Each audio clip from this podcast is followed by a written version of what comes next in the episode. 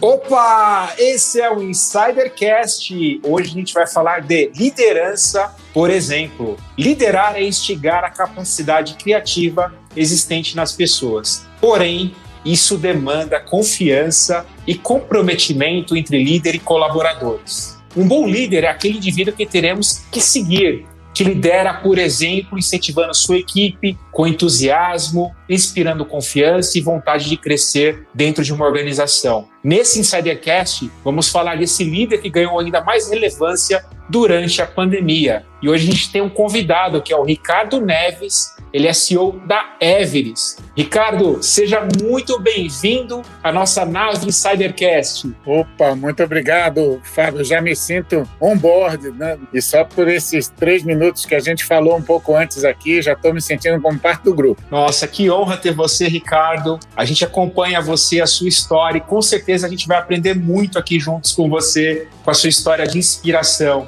Mas eu já queria começar com uma primeira pergunta, Ricardo. Qual foi o momento que você descobriu essa paixão por liderar times de alta performance? Queria saber um pouquinho. Claro, Fábio. Olha, eu acho que muito cedo, eu, eu brincando aqui, eu, uma vez eu fiz uma reflexão que eu me lembro que, acredito se quiser, na minha escola, a gente tinha um grupo e esse grupo estudava junto e a gente fazia coisas juntos. E eu me lembro que as pessoas me falavam dentro do próprio grupo, não sei, eu tive a sensação de que eu era um pouco de um líder do grupo. Não que eu mandasse ninguém, não, mas que as pessoas levavam muito em consideração a minha visão, o meu entendimento, o que é que a gente estava falando. E o engraçado, gente, é que parte desse grupo eu tenho como amigos até hoje, entendeu? Um eu fiz economia, um fez medicina, outro fez engenharia, mas mesmo assim, de vez em quando a gente se encontra, quando eu volto ao Recife, eu sou pernambucano, recifense, e eu sinto e a gente se reúne e bate esse papo. Então eu acho que muito cedo, sabe, Fábio, começou esse sentido de, de, de liderança. Depois, ao trabalhar principalmente na área de consultoria, minha carreira foi toda feita praticamente na área de consultoria. Eu entrei muito jovem como um trainee então, de uma consultoria muito bacana, que é a PricewaterhouseCoopers, hoje chamada PwC, e já como parte do trabalho, era sempre de equipes, de projetos, né? aquele que você tem um objetivo comum para ser feito com aquele grupo, num prazo, em clientes diferentes, em culturas diferentes. A minha carreira me levou, sabe, Fábio, em, em muitas é, empresas muito legais e também em muitos países. Eu tive uma carreira de mais de 30 anos na PwC, onde eu participei de projetos e mais. Outro dia eu estava assim contando mais de 11 países na América Latina, nos Estados Unidos. Lá nos Estados Unidos, inclusive, eu tive é, e vivi também durante cinco anos, sempre também trabalhando em projetos, trabalhando com equipes. Eu acho que esse, essa, essa paixão pela liderança, ele veio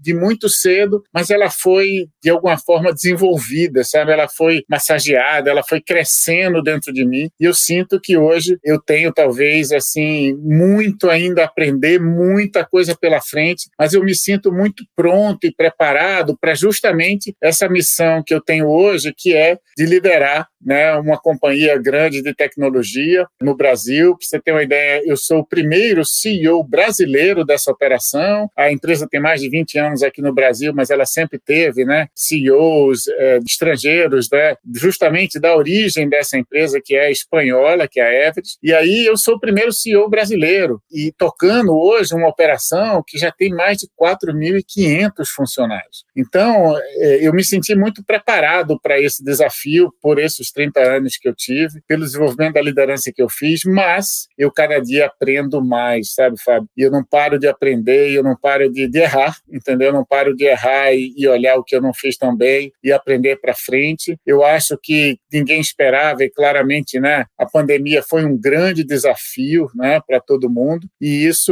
eu conto essa história também mais para frente, se você quiser, que foi justamente a finalização, né, de uma carreira de 30 anos na PwC para começar aqui na Everest. Mas voltando à tua pergunta inicial, que eu não queria estender muito em cada uma, era dizer isso. Eu acho que esse tema da liderança ele veio de muito cedo. E é engraçado também te comentar que recentemente estava lendo primeiro um artigo da Harvard Business Review, né, e depois um livro de um cara chamado Marcus Kingham. E ele falava de que, olha, a base da personalidade, ela não muda muito ao longo da, da vida. Isso de acordo com a teoria dele, tá certo? E que por isso as pessoas deveriam focar mais naquilo que ela faz bem, que faz parte da sua personalidade, do que ficar investindo nas suas fraquezas. Ou seja, desenvolva a sua, a sua fortaleza, que ela vai te levar mais longe. E de alguma forma, o que eu estou tentando fazer essa referência ao Marcus Kingham é que eu acho que talvez a, a, liderança já era algo de muito cedo e que eu acho que só fiz foi investir no desenvolvimento dela e hoje eu me sinto muito preparado, sabe, Fábio? Não sei, fechando um pouco assim essa, essa resposta. Não, falou super bem, Ricardo, e a gente fica muito contente em saber que o CEO não para de aprender. E mesmo assim, você reconhece que tem erros em meio a acertos, mas esses erros te fazem ser melhor como, como profissional, como líder. E muito legal essa sua história, Ricardo. Você sabe, Fabio, você tocou em erro, só para não para a gente fazer realmente um ping-pong aqui, é que eu também aprendi, e muito recentemente também, que admitir erros junto da sua equipe, né, ou em frente à sua equipe, etc., não te faz menor, não te faz mais fraco. Você sabe que, pelo contrário, ele gera mais confiança com a tua equipe. Quando você errou, você admita o erro junto da sua equipe, entendeu? Porque o que vai acontecer é que as pessoas vão ver que você é humano também, que você também tem os seus pontos e, e que você aprendeu. E isso gera, na verdade, um tema que é muito importante, que é a confiança. A pessoa se sentir segura em termos de errar também. Afinal, se o meu líder erra, eu também posso errar. É claro, Fábio, que também eu não posso ficar errando toda semana, tá certo? Claro. Mas a gente tem, o que eu estou falando aqui é mais de que você, como você falou, é não pensar que o líder é infalível. Muito pelo contrário, ele pode errar. E naquele momento que erra, admite aprende, expõe, e com isso você ganha confiança e você passa para as pessoas a visão de que é possível errar. E a gente sabe que só leva gol quem está no gol, né? Com certeza. Ricardo, por falar em gol, a gente está um time aqui no Insidercast, eu tenho dois amigos especiais, vou chamar eles aqui para a gente complementar esse papo aqui juntos. O primeiro dele, dele é o menino das luzes, o menino de Santos, que tem uma Las Vegas particular em Santos, iluminando toda a cidade e adjacências. Cleiton Lúcio, seja bem-vindo, Cleiton. E aí, Fábio, tudo bom? Como é que tá aí o vento, né? A gente estava conversando aqui nos bastidores, o vento aí, ó, não tá deixando as pombinhas voarem hoje, né? Fiquei sabendo não tem, disso. Não tem pombinha na rua aqui em Oswald, Cleiton. Ah, que pena. Mas é bom, né? Agora elas estão nas suas casinhas, nos seus ninhos, né? Confabulando qual será o próximo hot dog que elas irão comer. Gente, sensacional esse primeiro bate-papo entre você e o Ricardo, eu acho sensacional. E foi muito esclarecedor vocês falarem sobre erros e que as pessoas podem errar e devem errar, claro, com parcimônia, né? Não erros gigantescos, mas é muito legal perceber isso porque existem muitas pessoas perfeccionistas, infelizmente. Mas nós não estamos sozinhos também, né? Temos aqui a Bárbara Rodrigues. E aí, Bá, tudo bem? Oi, Cleiton. Oi, Fá. Oi, Insiders! Sejam bem-vindos a mais um episódio do Insidercast. Ricardo, seja muito bem-vindo à nossa casa, à nossa nave, que para cada um de nós tem um nominho, mas para todo mundo é um coração só. Bom, a gente falou das pombas, né, de Oz. Oz hoje está assim voando, tudo voando, as pombas voando, buscando novos dogs. Aqui em São Vicente está um clima meio para lá, meio para cá, mas vamos em frente, que hoje tem muito papo com o Ricardo e eu já quero fazer mais uma pergunta para ele. Ricardo, vamos lá. Vamos Você lá. acredita que o líder que lidera, por exemplo, ganhou ainda mais relevância nesse período que a gente ainda está vivendo, infelizmente, né? Que é a pandemia? E quais seriam as características desse líder, na sua opinião? Obrigado, Bárbara. Sim, olha, eu não sei o mundo de vocês, os olhos, as, as pombas, os hot dogs, eu ainda não cheguei nesse, nesse estágio, mas quem sabe algum dia eu chego, tá? Segura aí, fica comigo que a gente vai chegar lá. Até para te explicar e para explicar para os insiders que nos acompanham, a gente brinca aqui com o Fábio porque ele mora em Osasco, então a gente Nossa. carinhosamente fala que é Os. Cleiton mora em Santos, então é o rei das luzes de Santos e luzes. adjacências. E eu moro em São Vicente, então contextualizando para quem também está chegando agora aqui com a gente. E Agora desculpa agora... te interromper, por favor. Não, agora ficou mais claro. Obrigado, obrigado. O mundo do Oz agora ficou as luzes de Santos e você de São Vicente. E aqui de São Paulo, estou aqui no Ibirapuera, o sol está brilhando, está muito bonito o dia hoje. Mas mais bonito ainda deve estar tá lá na tua terra. Oh, é verdade. Não, é? não sei como é que está o tempo em Recife, mas te garanto que, olhando para Porto de Galinhas, ah. em Muro Alto, na Praia dos Carneiros, que é o local no mundo que eu mais adoro. Se Deus quiser, da semana 12 de outubro vou estar por lá. Mas, voltando à tua pergunta, líder, líder por exemplo, né, Bárbara, o que, o, o que é isso e como é que funciona, né? Vamos pensar, eu acho que realmente a liderança por exemplo, para mim é, é, foi sempre um moto, uma coisa que para mim foi sempre muito clara. A visão era assim: como é que eu peço alguém para fazer alguma coisa que eu não vou fazer, né? Eu acho que a pessoa precisa ter assim coerência, consistência. O líder que é coerente com seus valores é o líder que que dá o exemplo. Por quê? Porque ele não está falando para a sua equipe, ele não está pedindo algo que ele mesmo não faria, entendeu? Então eu acho que o, o líder que exerce sua liderança pelo exemplo é um líder coerente, é um líder que tem as suas, as su, os seus valores sendo é, é, colocados na prática, naquilo que ele faz. Um outro aspecto que eu acho que é muito importante de uma liderança, por exemplo, na minha visão, é a autenticidade. Eu acho que um líder tem que ser autêntico, ele tem ser o que ele é, entendeu? E aí ele mostrar isso às pessoas, do mesmo jeito que a gente falou um pouco aqui da discussão do erro, né, que, que pode ser um, um ponto importante para mostrar a humanidade dele, ele tem que ser também ele mesmo, ele tem que, que ter certeza que ele se conhece, e ao se conhecer, esse autoconhecimento ajuda a ele se posicionar com seu grupo naquele momento de uma forma a que as pessoas o veem como verdadeiro. Eu acho que para que as pessoas sigam o líder, né, para que as pessoas vejam aquele exemplo como um real exemplo, aquilo tem que ser verdadeiro, entendeu? Então, não só eu tenho que pedir às pessoas para fazer aquilo que eu faria, mas eu tenho que ser eu mesmo, eu tenho que ser verdadeiro naquilo que eu faço. E essa verdade passa também, viu, pelo tema da autenticidade, como eu comentei. Então, você ter as suas raízes, você entender de onde veio, onde é que você está, o que, é que também você precisa pensar para frente, o que é que você precisa evoluir. Para mim, são características importantes de um líder, por exemplo é alguém que atua como isso. A terceira, talvez a terceira parte dessa, eh, de, de, dessa análise do líder, por exemplo, é a empatia, né? É a capacidade de você ter, que você tem de ouvir e de se sensibilizar e de entender aquilo que você está ouvindo. Porque na hora que você ouve algum problema, você entende aquele problema e você retorna para as pessoas ou para a pessoa que está te colocando aquele problema, o teu exemplo de como você tratou aquilo é muito importante entendeu? Porque faz com que se crie uma credibilidade naquilo que está sendo falado. Você sabe uma, um exemplo que eu uso como liderança, por exemplo, é o seguinte: quando alguém vem me pedir demissão, você tem uma equipe, a equipe está se desenvolvendo, está todo mundo bem, mas chega alguém e diz: oh, putz, tive uma, uma boa oferta no mercado, tive uma outra oportunidade. Aquele é um momento que normalmente quando eu vou conversar com uma pessoa, eu começo com a seguinte frase: legal, fulano, eu vou tirar o crachá. Eu vou tirar aqui o crachá do CEO, do, do, do, do, sócio, do não sei o quê, e a gente vamos, vamos dar uma olhada no que é que você está me colocando e, e como é que eu posso te ajudar ou não a fazer isso. Quando você realmente, isso é exercício da empatia, como eu falei, que é você realmente orientar a pessoa conforme aquilo que você realmente acredita, independente do interesse que você tenha, que ela fique na companhia ou que ela vá embora, não sei, mas mas que você seja franco, claro e honesto com aquilo. Novamente, para mim, esse é um exemplo de liderança, por exemplo, porque quando você faz isso, você ganha credibilidade e aquilo que você fala, as pessoas vão acreditar e vão te seguir. Bárbara, não sei se eu consegui chegar na, talvez no, no ponto da, da, pergunta que você me fez. Conseguiu sim, e a gente achou muito interessante a sua fala, Ricardo. Eu queria entrar agora no tema mais ligado à servidão, né? Nós pegamos aqui um pequeno trecho do seu artigo, eu vou até ler ele porque eu achei ele sensacional, que é o seguinte, né? Servir é oferecer todo o suporte que um funcionário precisa, né?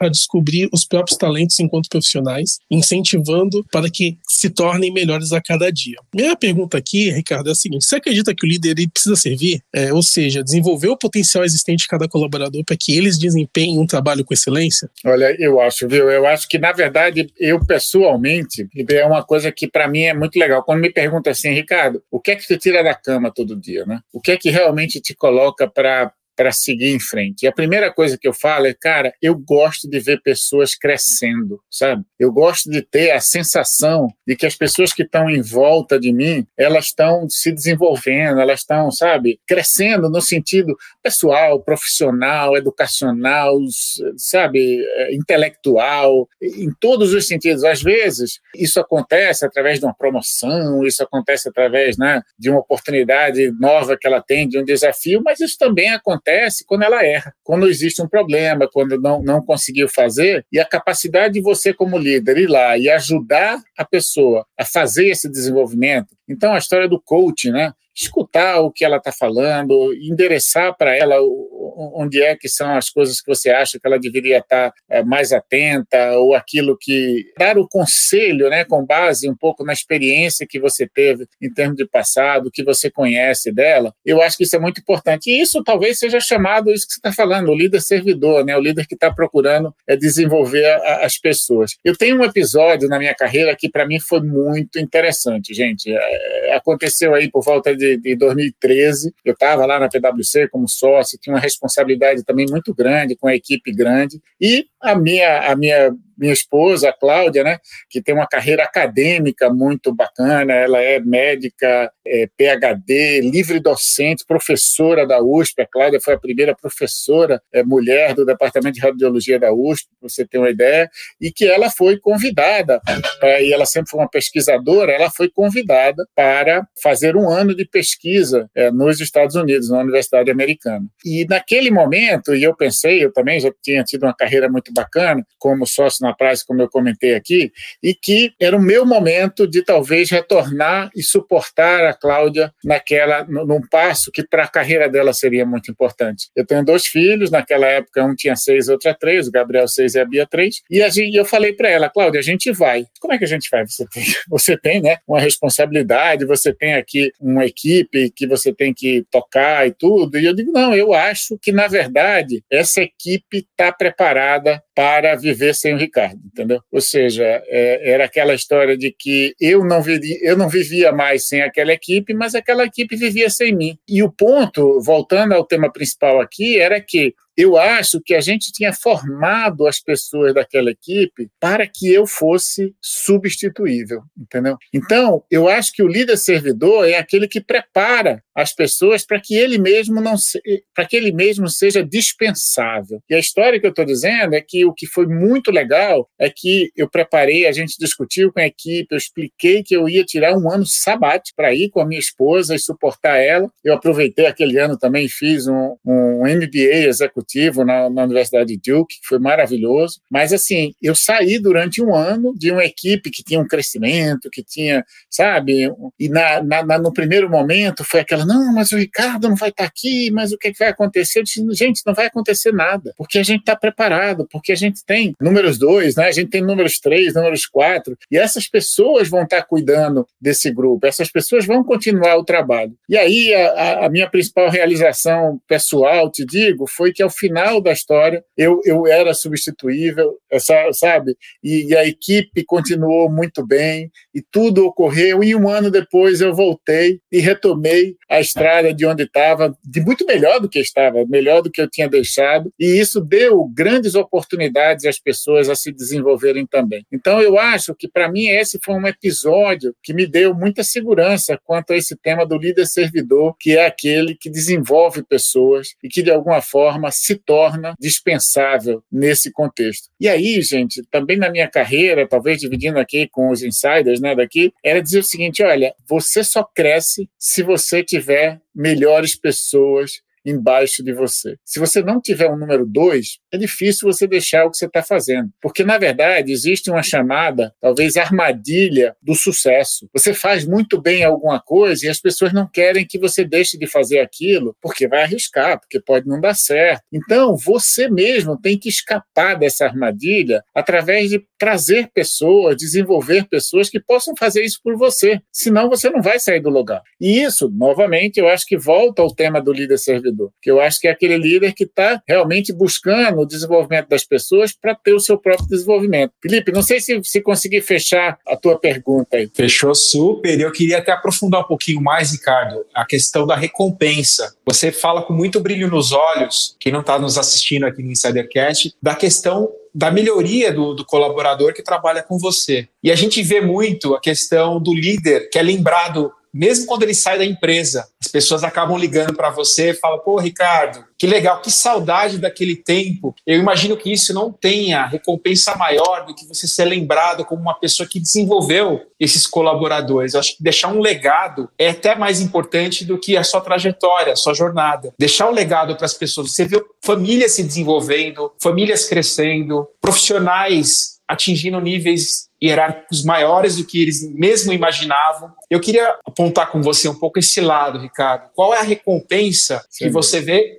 nesse, nesse desenvolvimento dessas pessoas, de tudo que você já vivenciou na sua carreira. É verdade, Fábio, assim, eu realmente acredito muito nisso que você está falando, e para mim pode parecer como se fosse assim, não verdadeiro talvez, mas eu te digo, eu acho que a minha maior recompensa, o que me, como eu falei, o que me tira da cama, o que me faz brilho nos olhos, aquilo que, que me deixa satisfeito é ver, como eu te falei, ver pessoas crescendo. Ao definir que eu viria justamente para Everest e, e, começaria depois de 30 anos, entendeu? Desenvolvendo uma empresa. Também um orgulho que eu tenho é que nessa equipe, que durante, sei lá, mais de 12 anos eu liderei dentro da PwC, a gente chama, eu fiz sete sócios, ou seja, é, sete outras pessoas, conforme o negócio foi se desenvolvendo, foram admitidos como sócios na PwC. Eu tive mais de 14 ou 15 diretores que foram formados nesse período. Esse, dentro desse grupo, eu tive quase 40% de mulheres. E naquilo foi um grande aprendizado, sabe? Eu acho que uma parte desse,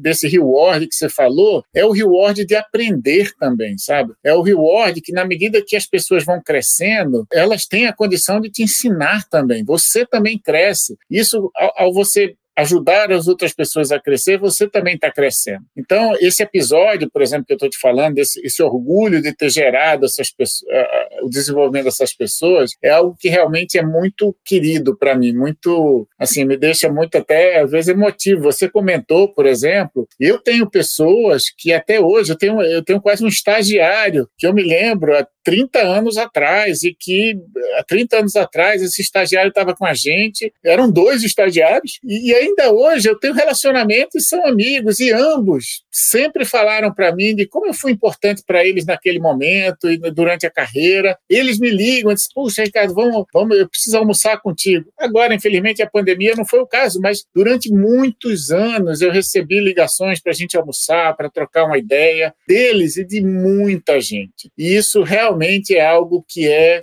Isso dinheiro não compra, Fábio. Juro, isso dinheiro não compra, não, não tem, sabe? É um negócio assim que, sabe, realmente você enche a sua alma, sabe? Você sente. Fábio, eu tive também um, um episódio agora bacana também, você falou do Recife, falou de tudo isso, né? Esse é um momento que está acontecendo, é que existem, na, na área de tecnologia, acredite se quiser, existem muitas vagas em aberto. Você sabe que na Everest, sabe quantas vagas eu tenho aberto? Chuta, chuta quantas vagas, vagas eu tenho aberto. Olha, Ricardo, eu não tenho noção de números, mas a gente tem visto realmente, até pelos episódios que a gente traz aqui do Insidercast, que TI, que é a área da Everest, é uma das que mais busca novos Isso. talentos, né? E não tem profissionais e a gente escutou uma coisa muito interessante esses últimos dias, inclusive, de que todo mundo começa por algum lugar e que muitas vezes é um analista júnior, vamos dizer assim, né, uma função júnior, que um dia vai ser sênior. Então você trazer os estagiários que, que cruzaram o teu caminho lá atrás, que até hoje você tem muito carinho, é muito legal. E é exatamente isso. Vocês precisam formar esse novo time aí dentro da Everest, né? Essa formação é que aconteceu, Bárbara, é lá no meados, logo depois que passaram os primeiros meses da pandemia, que realmente a coisa estava muito incerta, logo depois as empresas realmente começaram a puxar muito mais a parte de transformação digital, gerando muita demanda por serviços, entendeu? E a gente viu claramente que o número de vagas em aberto só aumentava. E a gente olhava e disse, nossa, mas o que está acontecendo? Vamos falar com outras empresas, eu faço também parte da Associação Brasileira das Empresas de, de, de, de Serviços de TI, Telecom, etc., e claramente realmente existe uma, um déficit, muito um gap muito grande dessas vagas. E a gente definiu o seguinte: olha, vamos ver como é que a gente pode ajudar a formar pessoas. Porque mesmo que eu forme pessoas que não sejam para mim, se chama-se assim, se a maré levanta, todos os barcos né, navegam melhor. Então vamos formar pessoas no mercado. A gente foi, conseguiu muito legal, fizemos uma, um acordo com uma, uma plataforma de uma startup, começando justamente nesse sentido de gerar cursos online para gerar desenvolvedores, para gerar pessoas de TI. E a gente colocou, Bárbara, na época, 15 mil bolsas de estudo de graça através dessa, dessa plataforma. Desenvolvemos um curso de 160 horas, sabe? Com exercícios, com posicionamento, colocamos 16 mil pessoas se inscreveram. E dessas, hoje, já devem ter se formado talvez 1.200 ou 1.300. E dessas também a gente, na Everest, contratou pelo menos umas 100, 150 delas. Enquanto que, como eu falei, a gente formou, vamos dizer, é, muitas dessas pessoas. Algumas delas, alguém pode dizer, pô, peraí, Ricardo, mas 16 mil e só mil se formaram? É isso mesmo, porque na verdade era uma plataforma aberta para qualquer pessoa, qualquer, sabe, o que elas quisessem estava lá disponível. De repente a pessoa, sei lá, não, não, não tinha uma formação X e queria trabalhar, mudar de carreira, começar alguma coisa. E claro,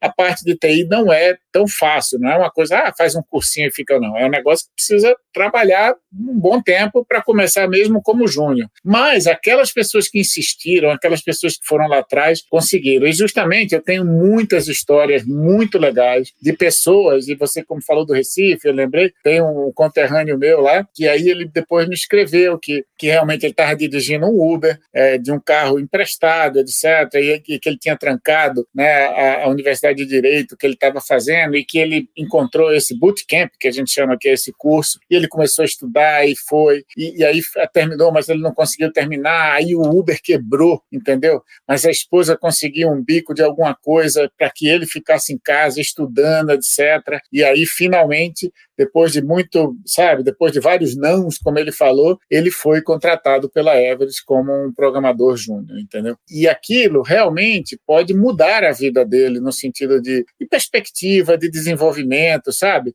Então, mesmo que não tenha sido, eu não fiz nada para isso, na verdade foi a empresa, foi a decisão, etc. Mas essa, essa, esse sentimento de que você ajudou outras pessoas e que essas pessoas estão crescendo e se colocando na vida é sensacional. Ele escreveu para mim depois, a gente já trocou algumas mensagens e eu estou acompanhando para que, sei não, ele se desenvolva bem e temos muitos outros casos desses, entendeu? Como eu te falei, não só, por exemplo, através dessa plataforma, mas a gente tem também uma parceria com algumas ONGs, né, que vão justamente buscar é, diversidade, minorias em termos de mercado. Então, a gente fez uma, uma parceria com a Educafro, do Frei Davi, é onde ele prepara pessoas também, faz cursos, desenvolve e a gente contrata essas pessoas pessoas. A gente tive outro dia um bate-papo também com mais de 30 pessoas que a gente contratou via Educafro, ouvindo um pouco da, das histórias de vida de cada um, de, do, de onde tinha vindo, o que estava acontecendo, histórias fantásticas, entendeu? De superação, de posicionamento. Não é exatamente nesse grupo e não tem nada a ver, mas eu vou comentar. Eu sei de uma pessoa, por exemplo, que era moradora de rua, catadora de lixo e que hoje é uma programadora, é uma, uma pessoa que está desenvolvendo software, entendeu? E isso é fantástico é, é, a capacidade, realmente, quando a gente fala de desenvolver pessoas, não é só é, realmente dar oportunidade para que elas se desenvolvam, sabe, Bárbara? Total, Ricardo. Você está falando aqui, eu tô, eu tô viajando aqui na, nas suas respostas, viajando no bom sentido, né? Vendo como essa oportunidade, a possibilidade que a gente pode dar a alguém, às vezes de um incentivo, às vezes de uma palavra, de mostrar um caminho, pode mudar a vida dessa pessoa, né? A gente teve alguns episódios, episódios aqui do Insidercast falando sobre mulheres na tecnologia, principalmente na área de TI, que você acabou de mencionar aqui as minorias. Então, o quanto é importante a gente incentivar mulheres, negros, PCDs. O episódio anterior ao teu foi justamente sobre PCDs, então, como a gente pode incentivar essas pessoas a buscarem os seus sonhos, a se posicionarem no mercado de trabalho, ainda mais numa área que tem tantas vagas abertas, inclusive aí com vocês na Everest. Eu adorei a, a, o que você falou da maré. Se a maré sobe, todos os barcos sobem. Então, formar uma pessoa, um profissional, muitas vezes não é só para sua empresa, não é só para a Everest. Você está formando aquele profissional para o mercado e para a vida dele. Então, é, é sensacional a gente perceber o potencial que realmente a educação, o incentivo, tudo isso tem de transformação. É. E é um, um, efeito dominó, né? Você atinge é uma pessoa que atinge várias, né? Então, olha o que, que esse exemplo que você trouxe do rapaz que começou a dirigir o Uber e a esposa falou: não, fica em casa, fica estuda, em casa. eu vou lá, né, trabalhar para trazer o sustento, para você se dedicar ao teu estudo, para que quando você entra onde você sonha, a gente muda todo a mundo junto. É, é, maravilhoso ouvir É muito isso. legal, Bárbara, muito legal. E aí, quando voltando só o ponto do Fábio, sem perder você, fica aí, não, não, não tira a Bárbara, tá não. Eu começo a falar e tira ela, então tá certo. Mas tá assim, bom. Falando que o Fábio falou em termos de legado, se você olhar como líder, como um CEO, como uma pessoa, isso é o legado, entendeu? Você chegar de noite, botar sua cabeceira né, e dizer, eu estou tocando a empresa também, isso aqui é uma empresa para lucro, para, sabe, isso aqui não é uma empresa do terceiro setor, mas eu tenho que fazer isso pensando de uma forma mais abrangente, entendeu? Esse negócio que eu estou falando do, do, do, da maré e que você comentou é o que eu falo na associação das empresas, entendeu? E olha, Bárbara, o que foi muito legal é que a gente fez essa parceria com essa, com essa plataforma no ano passado, em agosto, e agora tem várias outras das minhas concorrentes, graças a Deus, que também estão lá oferecendo milhares de bolsas, entendeu? E mais pessoas estão sendo formadas e eu digo, poxa, que bom que outras empresas estão fazendo isso e que a gente está formando, sabe? E, novamente, isso o Ricardo não fez isso porque ele é um filântropo, porque é um, não, porque ele, ele tem um negócio para tocar que precisa das pessoas. Então, assim, eu acho que o desafio do líder é de montar um legado e também entregar os resultados que ele tem que entregar, entendeu, Bala? Ou seja, não, não perder o olho da bola. Agora, tem que ser criativo, tem que olhar. Se eu estou no momento que eu estou numa escassez desse tipo, deixa eu tentar fazer, como eu brinco do limão, uma caipirinha, gente. Exatamente. O limão que está faltando, gente, vamos buscar uma caipirinha, vamos formar pessoas, vamos buscar pessoas nas minorias, como você falou. Mulheres, a gente tem também também, olha, com a programaria, tem várias outras que a gente trabalha para trazer mulheres. Depois eu te conto, não, não vou, vou, parar agora de falar, ouvir a tua pergunta, mas assim, a gente tem uma fundação também na Everest, que é uma fundação muito legal, eu sou o presidente da fundação também. Nós temos um programa de mentoria a adolescentes mulheres, justamente para trazê-las, né, temos mais de 120 mentoradas nesse programa, feito por outras mulheres da Everest e por clientes da Everest. Então, a gente tem né, ajudar essas meninas, jovens, adolescentes a olharem a parte de tecnologia, de matemática, etc., porque lugar de mulher onde ela quiser. Exatamente. Uma grande entrevistada nossa, a Maristela Iannuzzi, que foi da Schneider Electric, já falou essa frase aqui, inclusive, e é exatamente isso. Até é, revelando um pouquinho do que a gente começou a conversar no bastidor e que eu disse que contaria aqui no meio, você falou sobre mentoria. Eu passei por um processo de mentoria de um programa chamado Nós por Elas, que é um programa só de mulheres, né, mentor, é, mentoradas mulheres, mas que vários mentores, né? Hoje eles já estão na casa acho que de 500 mentores para 500 mentoradas e é uma retribuição também nossa aqui devolver tudo que não como eu falei do efeito dominó, né? Não só eu recebi, mas os meninos também foram impactados, né? E aqui o nosso lema, Ricardo, é que no final do dia são pessoas lidando com pessoas. E é isso que você está trazendo muito aqui hoje pra gente. Bom, para seguirmos a nossa pauta e eu dar espaço também para os meninos aqui depois, eu queria fazer agora para você a nossa famosa pergunta coringa. Vou pedir para você escolher um número de 1 a 10 para a gente selecionar uma pergunta aqui para você. Ok, eu acho que o número 7, porque o número 7, eu, meu nome é Ricardo Neves, e se você olhar o Neves de estar para frente, ele é 7 que é o, então, meu número da sorte. Muito bom, é um número bem pedido aqui no Insidercast, que eu adoro particularmente, é um dos meus números também de sorte. Ricardo, eu queria perguntar para você sobre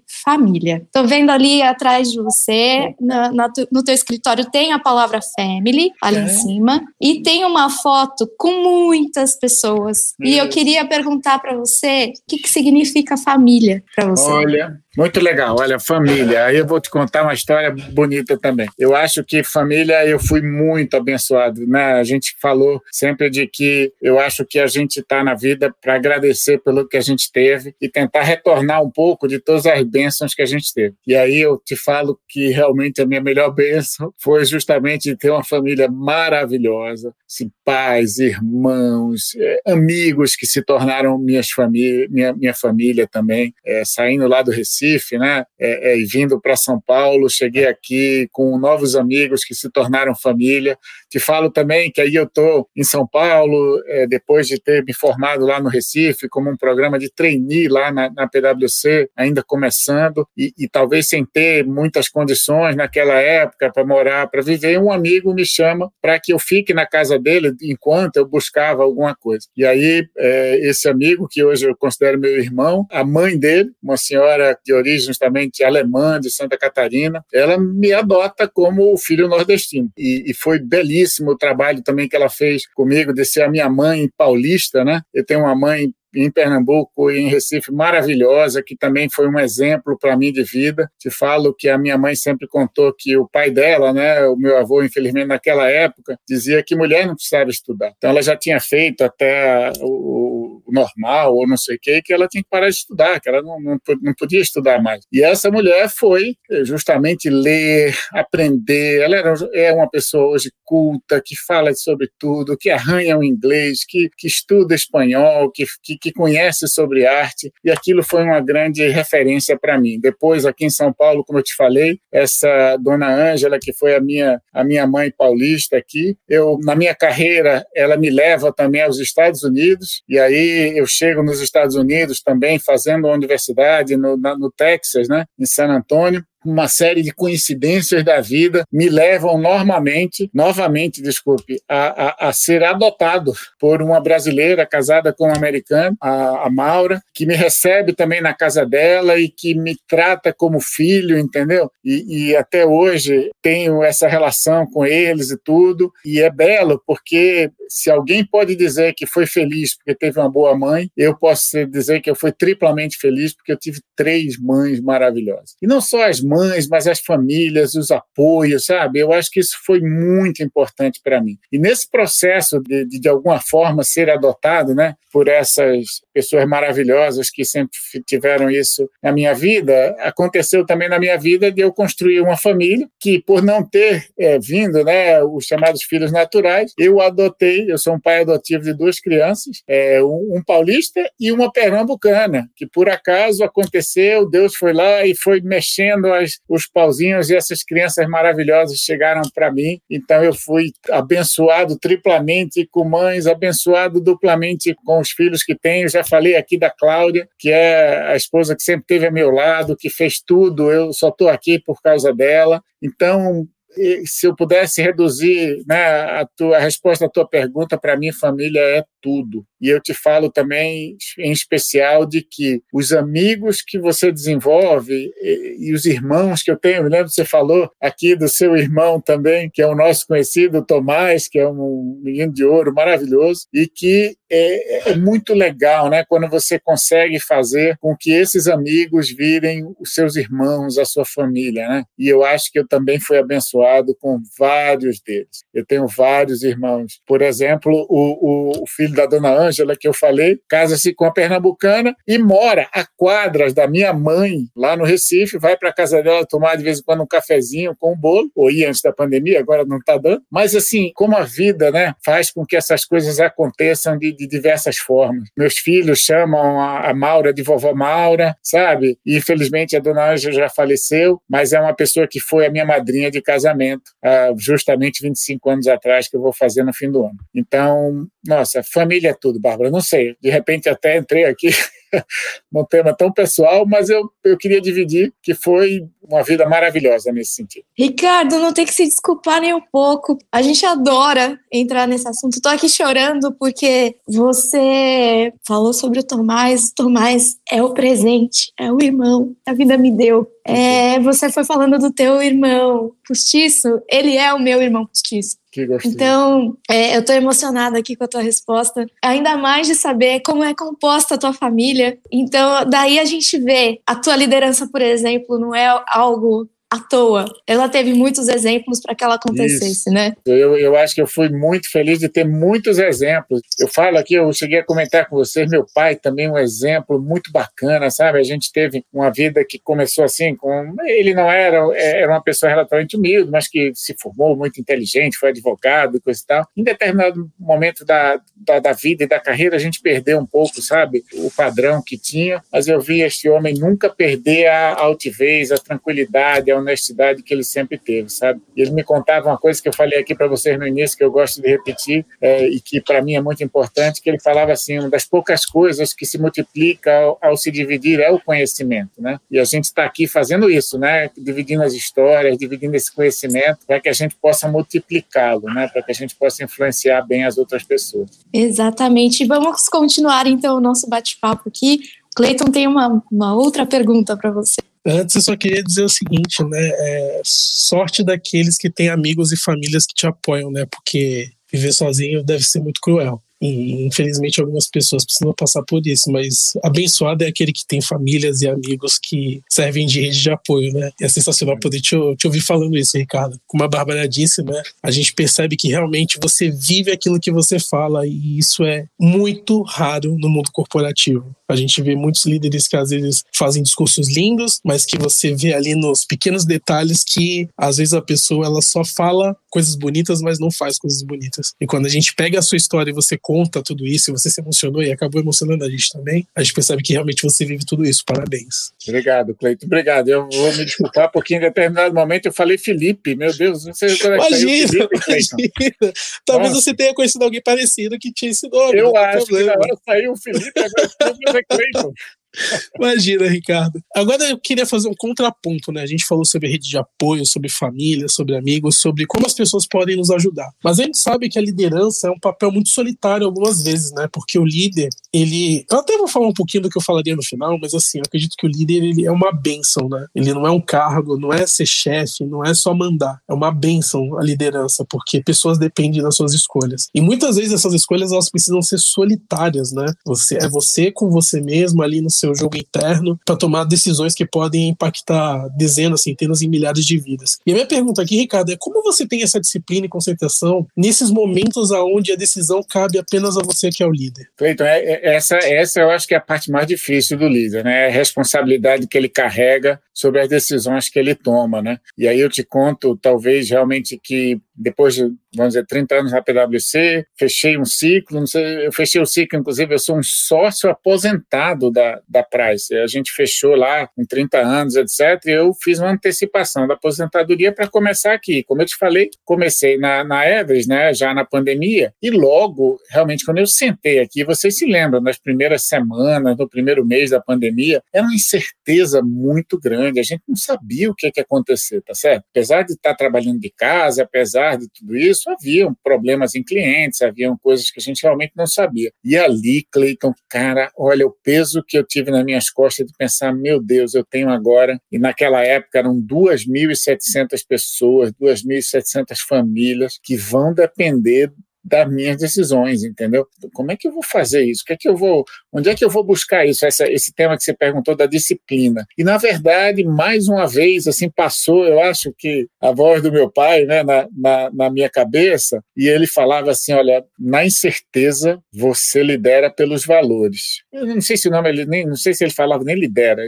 Na incerteza você vai, você toma o caminho do valor, sabe? Se você acredita naquilo, faça com que você você acredita. Por quê? Porque você não tem dados. Naquelas primeiros meses, primeiras semanas da pandemia, ninguém sabia o que ia acontecer. Porque é, é não é que é fácil, mas assim, se você tem dados, você bota na mesa como um líder, você olha o dado, você define, faz a, as análises. Não, esse é o melhor caminho. Eu sei que vai ter problemas aqui, eu vou prejudicar aqui, mas a maioria vai, vai estar bem porque esses dados indicam que eu vou naquela direção. Mas no início da pandemia não existia dados, a gente estava todo mundo sem saber o que acontecia. E aí, quando ele fala, eu lembrei essa frase dele, na, na, na, incerteza dirija ou navegue pelos valores, né? E aí eu digo, não, o valor dessa companhia, que é o que eu cheguei, que eu senti, que eu tenho muito orgulho de estar aqui à frente dela, é que essa companhia falava que as pessoas são em primeiro lugar. Eu ouvi isso do CEO global da companhia, eu ouvi isso de todo mundo, e a primeira coisa que eu fiz é dizer o seguinte, olha, se as pessoas são importantes e essa companhia depende das pessoas, uma das primeiras ações que eu fiz na época foi, ao ouvir sobre aquele movimento do não demita, eu disse assim: vamos entrar no movimento não demita, vamos garantir às pessoas que elas têm emprego, que vai estar tudo bem, para que a gente espere um pouco para ver o que vai acontecer. Não é que eu estou dizendo que eu não posso demitir ninguém para o resto da vida, não é isso. Por quê? Porque às vezes uma empresa, a sobrevivência dela pode é, depender, por exemplo, de cortes. Isso é normal de acontecer, desde que você esteja pensando no melhor que você pode fazer para aquelas pessoas. Então, aquele momento da decisão de entrar no não demita, né, e depois da gente fazer, a gente fez, inclusive,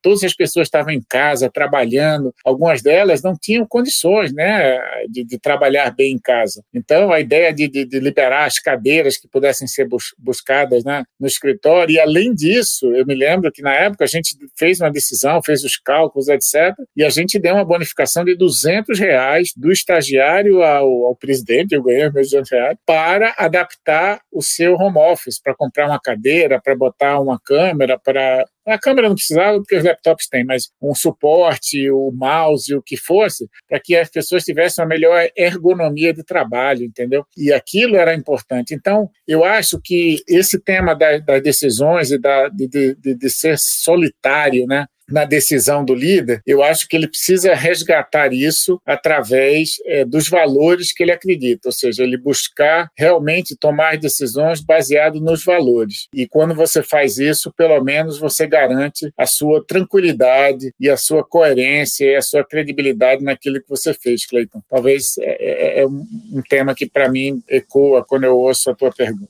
Ricardo, muito interessante tudo que você falou. E eu queria fazer uma reflexão com você aqui agora de a gente ter o período da pandemia que motivou muitas transformações. Uma delas é a transformação digital, que foi, assim, foi muito rápido. O que a gente vivenciou em poucos meses demoraria anos para acontecer nas empresas. Mas aqui a gente vê também uma transformação também do líder. Né? Quando o líder tem um desafio pela frente, às vezes o desafio é tão gigante quando uma pandemia, não se comparando, mas às vezes é um desafio tão gigante e você tem que encontrar forças para suprir esse desafio. É nesse momento também que o líder também cresce, quando ele tem um desafio gigante pela frente, quando a energia, aquela adrenalina sobe, que você é motivado a sair da inércia, né? muitas vezes se reinventar, que acabam acontecendo também as grandes transformações na, no papel do líder também. Qual é a sua opinião sobre isso? Eu acho, Fábio, eu acho que assim, é aquela tem uma, uma frase que diz assim, né, mar calmo não faz bom marinheiro, né?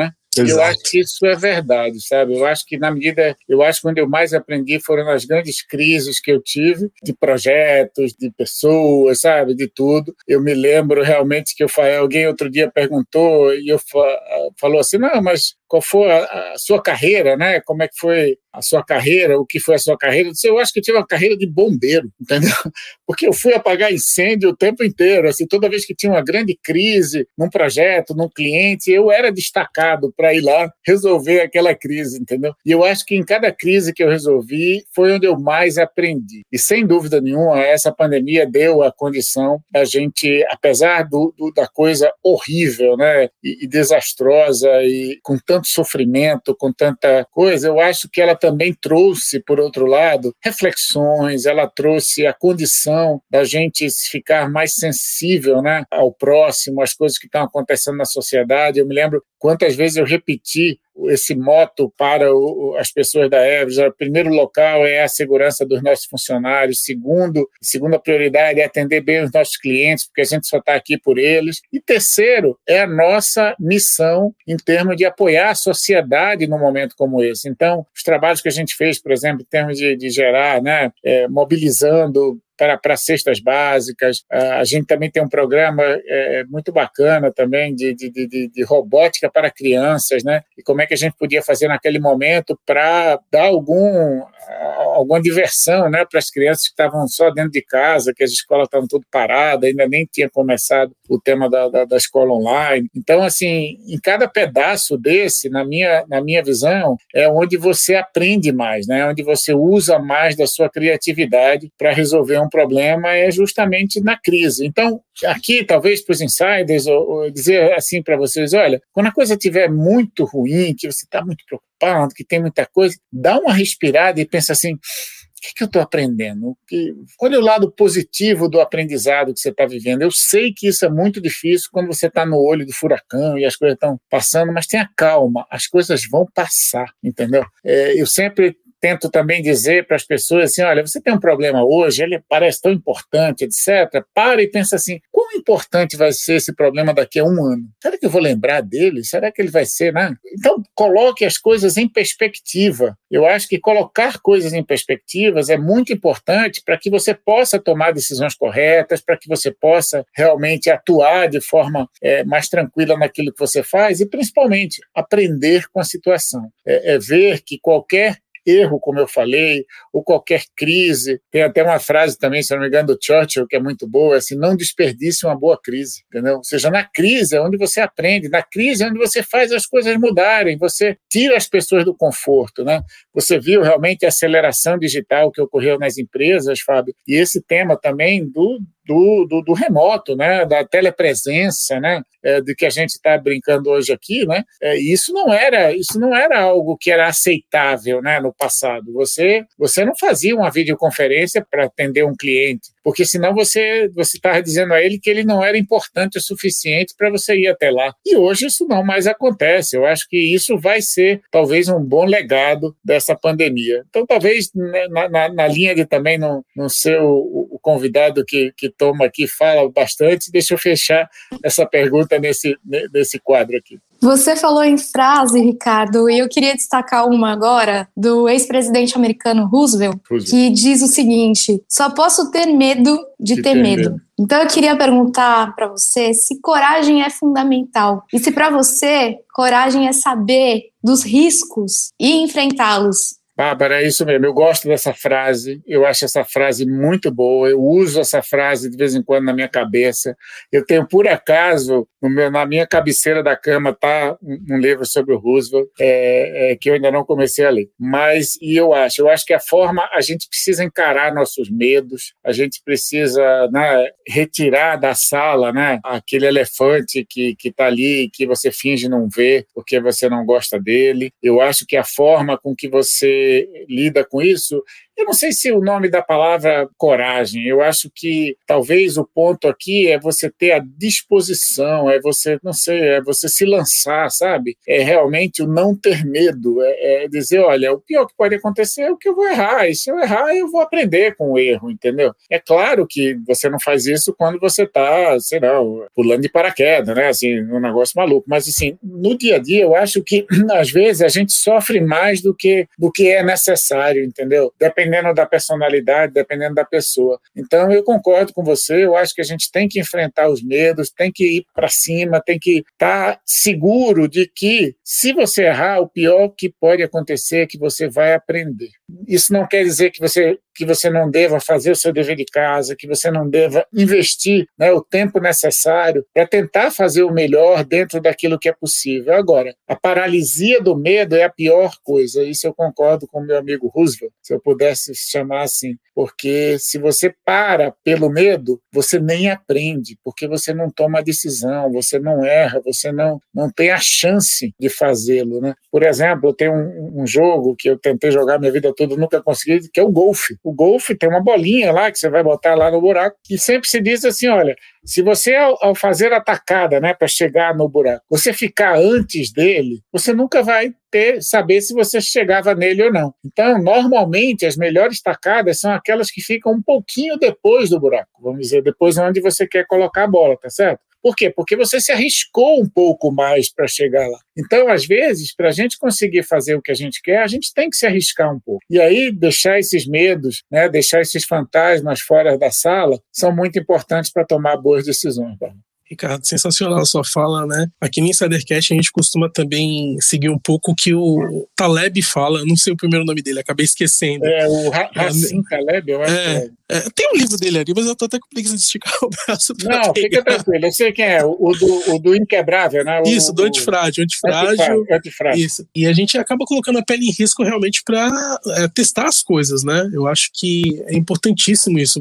Porque se você não tem êxito, pelo menos o conhecimento você adquire. Então, foi sensacional sua fala. Eu queria agora partir para a parte de inovação, né? A gente sabe que inovação é o motor do mundo, ela é a base para melhorar a vida das pessoas. Através da inovação, as coisas novas são trazidas trazidas para a realidade. E a inovação ela também começa com a colaboração. Então, a minha pergunta para você, Ricardo, é a seguinte: como você tem liderado a operação da Everest Brasil e estimulado esse espírito colaborativo de novas ideias dentro da Everest? Legal, Cleiton. Acho que assim, eu concordo com você que hoje, mais e mais, assim, aquela visão do. E alguns mais novos não vão conhecer, a visão do professor Pardal, que era aquele que botava um chapéu e, e tinha todas as ideias, entendeu? Isso é uma, uma, uma, coisa dos quadrinhos ali da Disney, mas faz muito tempo, muita gente não sabe. Mas a ideia de você ter um cientista maluco que desenvolvia uma ideia maravilhosa e aquilo dominava o mundo, ele realmente, nessas últimas décadas, se acabou. Quer dizer, o que acontece hoje com a, inter, a, a, interconexão do mundo, né?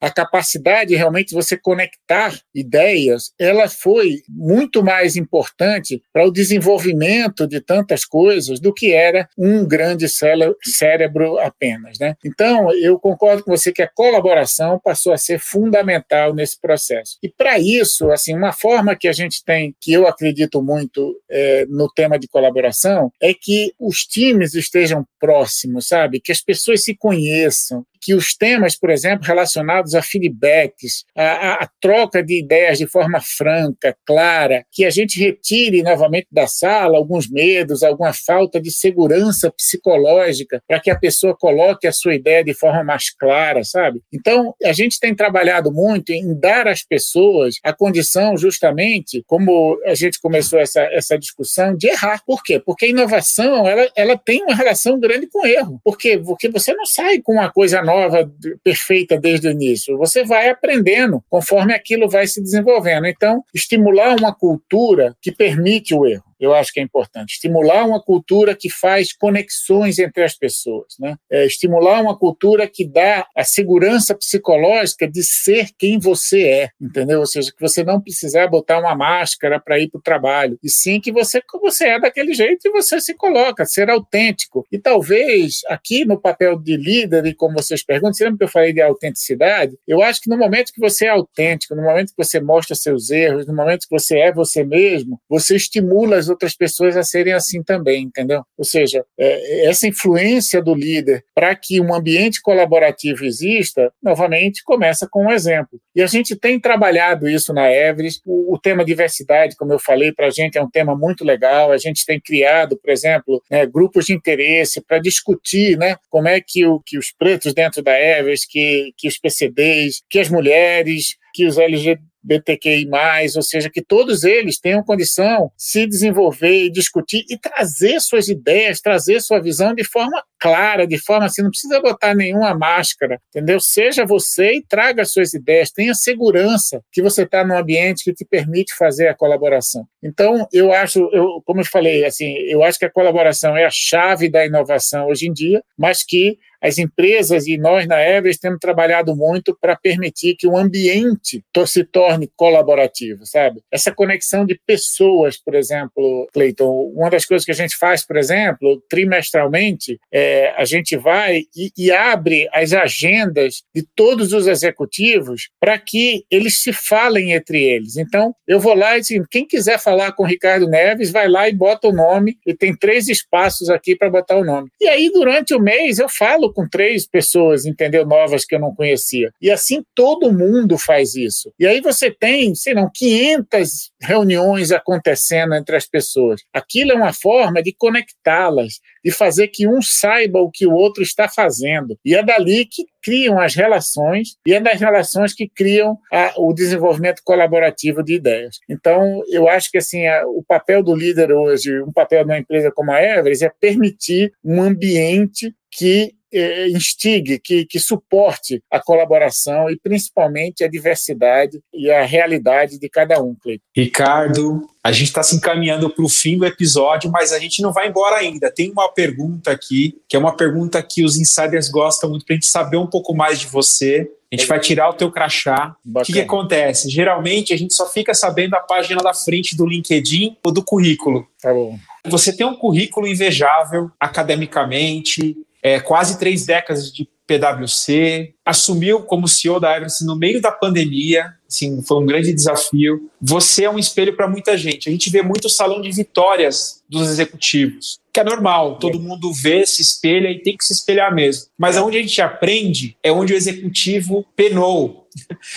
os desafios que ele passou. Muita gente não sabe o que o Ricardo passou para chegar onde ele está. Quais foram os desafios dele, pessoais, às vezes alguma doença, às vezes algum problema que ele não esperava no meio do caminho. E a gente queria ouvir um pouquinho de você, quais foram esses desafios que você passou e quanto eles contribuíram para ser o Ricardo que é hoje, CEO da Everest Brasil. Legal. Aquela pergunta do quem vê as cachaças que eu tomo não sabe os tombos que eu levo. Né? Exatamente. Né? Bom, vamos ver. Eu, eu, graças a Deus, Fábio, eu fui muito, como eu falei, eu fui muito abençoado. É, eu nunca tive uma situação assim que tivesse quase fora do meu controle. Eu tive os meus pais, eu tive os meus amigos, eu tive as minhas famílias. Como eu disse a vocês, eu fui uma pessoa extremamente sorte, porque teve três né, mães, três famílias que me adotaram ao longo desse processo como um todo. Mas talvez assim o, o que às vezes pouca gente sabe como eu comentei com vocês, vou contar a história aqui, é que, como eu cheguei a falar muito rapidamente, meu pai era uma pessoa de uma origem relativamente humilde, mas que cresceu, e, e quando eu estava, né, como criança, adolescente, nós éramos de uma classe média alta no Recife, o que significa muito pouca gente, viu? Porque realmente, é, no Brasil antigamente, era até mais difícil ser chamado classe média alta, né? E ocorre um determinado é, é, é situação e que a gente realmente perde aquela posição, perde a condição, e a gente teve um período bastante difícil, economicamente falando. Era o período que, na minha época, eu era um adolescente, meus irmãos, minha irmã tinham feito né, as viagens para os Estados Unidos, etc. E chegou a minha vez né, de fazê-la, um intercâmbio para os Estados Unidos para aprender inglês e já não tinha é, mais condição financeira de fazer. E eu, como adolescente, não conseguia entender isso. Né? Eu fiquei, não, mas tem que dar e não sei o quê. E em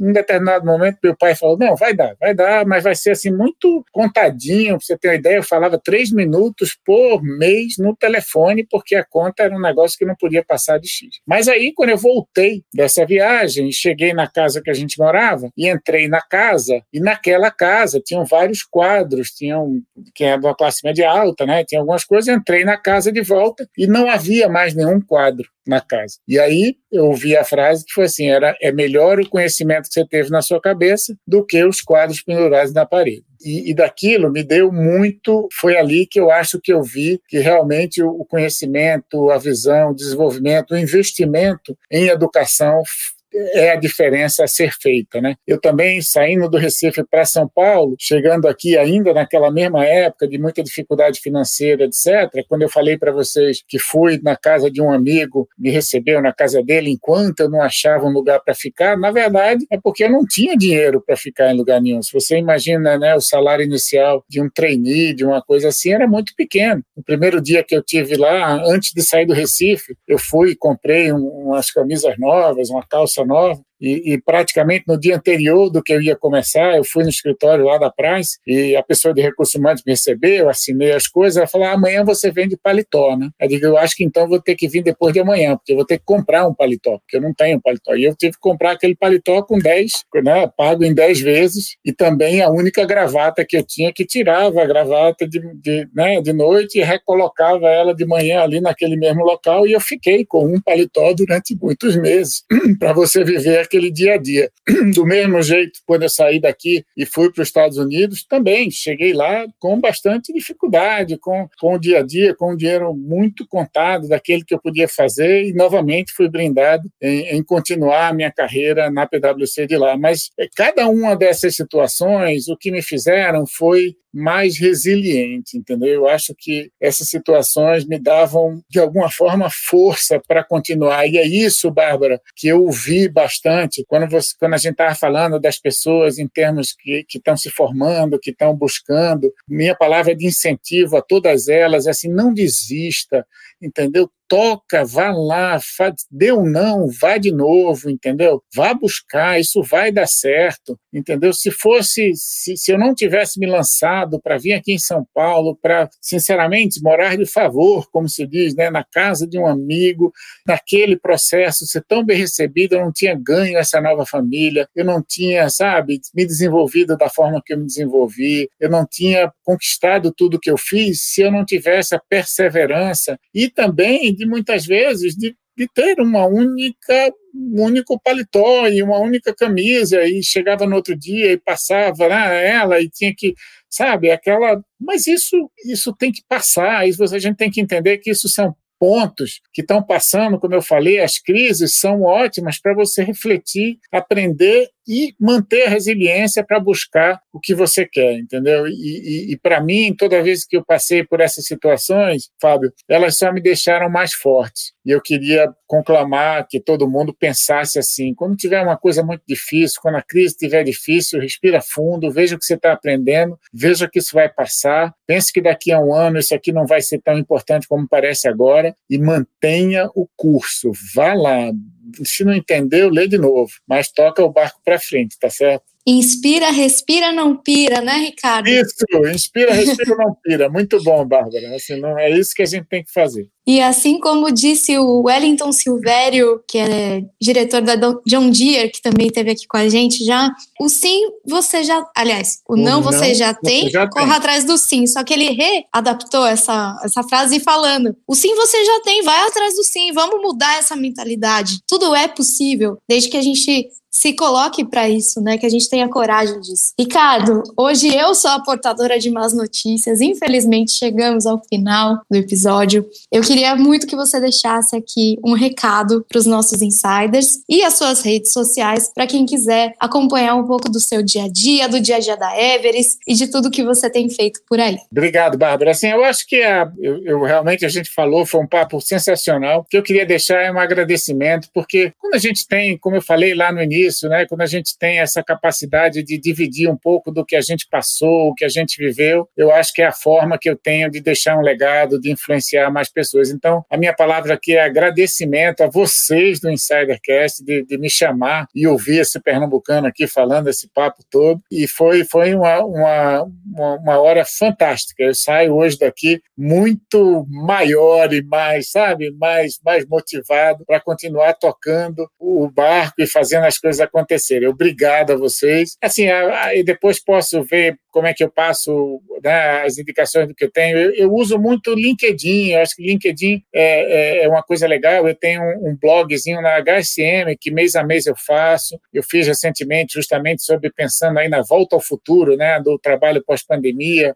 Eu falo, um dos últimos também eu falei sobre a saúde mental e a importância de você realmente olhar. Eu acho que são artigos curtíssimos, três, três minutinhos você lê, e, e, e que eu tento ali passar um pouco da minha, na, das minhas opiniões, das minhas vivências. Então eu vou colocar aqui, e, e sem dúvida nenhuma, assim, passando um ou outro do Instagram, ou o que for, eu coloco, e quem tiver interesse de dar uma olhadinha, acho que é bem legal. Mas o mais importante é que eu queria agradecer vocês da Insidercast por, por me propiciar essa hora de falar entendeu? E dividir um pouco do que foi essa minha trajetória. Obrigado, então, Fábio, Cleiton e Bárbara, por esse momento muito bacana. Saio daqui assim, cheio. Ah, cheio estamos nós por receber você, Ricardo, por conhecer a tua história. Muito obrigada por aceitar o nosso convite. Obrigada por esse episódio que, além de liderança, por exemplo, teve tantos exemplos de família, de coragem, de atitude, de mudança, de de transformação,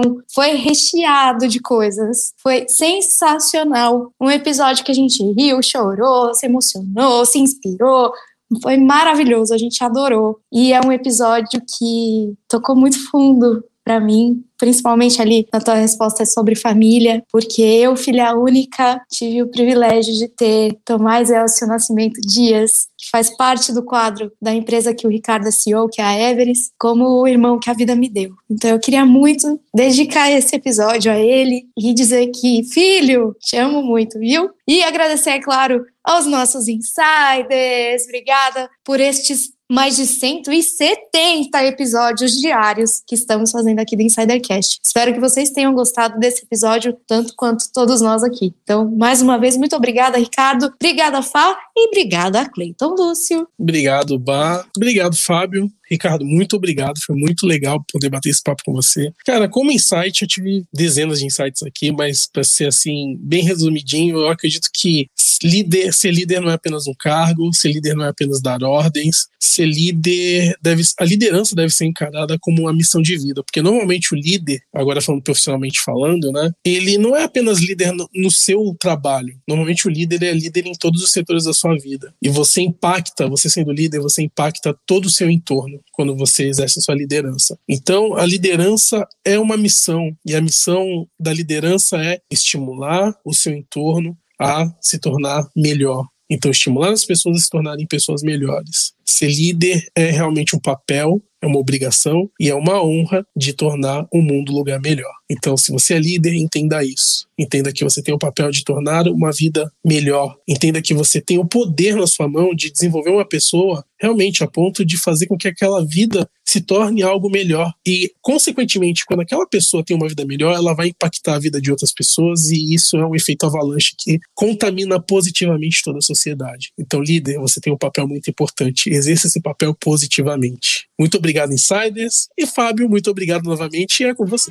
Obrigado, Cleiton. Nossa, queria agradecer o Ricardo a gente ganhou um presente hoje com a participação dele aqui nesse Insidercast. A gente sai, assim, muito feliz com a presença. E assim, uma das coisas que a gente sempre fala aqui, né? A gente trabalha no Insidercast, mas trabalha com muito amor, porque a gente recebe presentes como esse, que foi esse episódio. Não só da, do, da temática liderança, mas da temática humana, né? A gente fala da velha frase chavão que a Bar repete todos os episódios, mas essa é isso que nos move aqui, mostrar esses profissionais que fazem acontecer, mas não fazem acontecer somente pelos resultados, mas por sua humanidade. E quando o Ricardo trouxe aí todo o seu histórico, a sua família, a sua relação com os colaboradores, isso nos estimula que é possível ter empresas melhores, é possível ter líderes melhores e a gente sai muito mais inspirados com esse presente de hoje. Muito obrigado, Ricardo. Muito obrigado, Bar. Muito obrigado, Clayton. Muito obrigado, Insiders. Segue a gente lá nas, nas redes sociais. A gente está no